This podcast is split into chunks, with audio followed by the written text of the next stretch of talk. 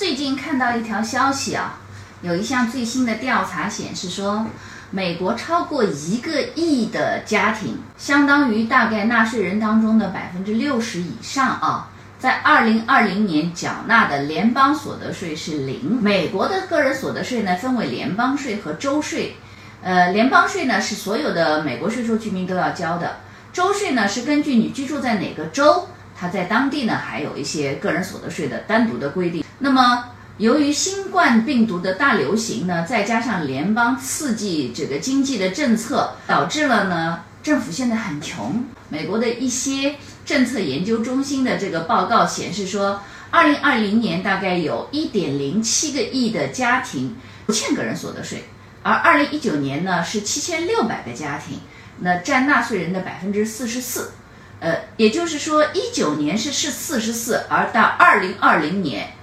涨到了六十一，大概百分之二十的人交了美国百分之七十八的所得税，